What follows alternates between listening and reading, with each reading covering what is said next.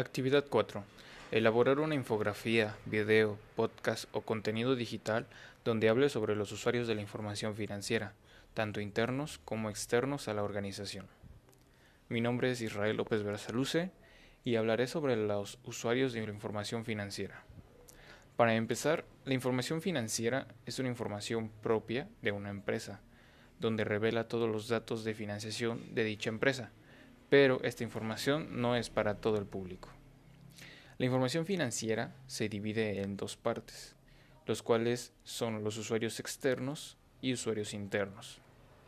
Los usuarios externos, como su nombre lo dice, son aquellas empresas, corporaciones o países que son externos a una empresa en concreto.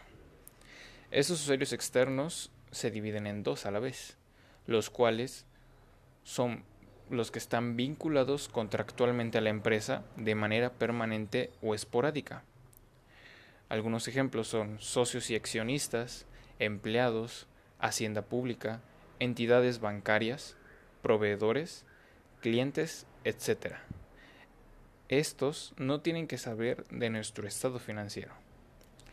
Y también están los socios externos que no tienen ninguna relación contractual con la empresa los cuales son inversores potenciales, organismos públicos, sindicatos y organizaciones empresariales, empresas competidoras y público en general.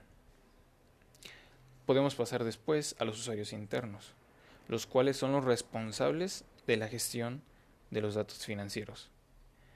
Algunos ejemplos son administradores, directivos y empleados. Empleados en razón de su actividad laboral. Todos ellos son aquellos que están dentro de la empresa y conocen nuestro estado financiero.